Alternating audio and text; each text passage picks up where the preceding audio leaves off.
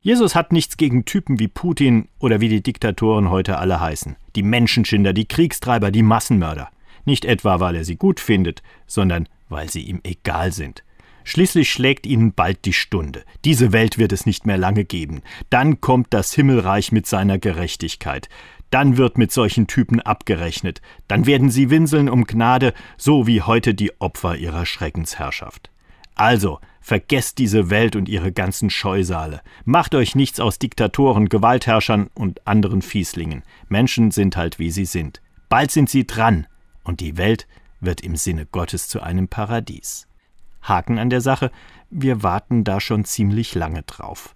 Längst hat sich wieder Diktatorenmüdigkeit breit gemacht, ein Eingeständnis, dass sich eh nichts machen lässt und man als kleines Menschlein den Mächtigen der Welt ausgeliefert ist. Der christliche Trick, um die Hoffnung zu retten, lebt einfach jetzt schon so, als ob das Himmelreich bald kommen würde. Verändert die Welt, stürzt die Tyrannen und habt keine Angst. Arbeitet entspannt und kreativ an einer neuen Welt und an neuen Menschen. Das Reich Gottes ist nah, die alten Strukturen sind nicht mehr wichtig, jetzt wird alles gut, voll Hoffnung und ohne Angst vor Typen wie diesem Putin.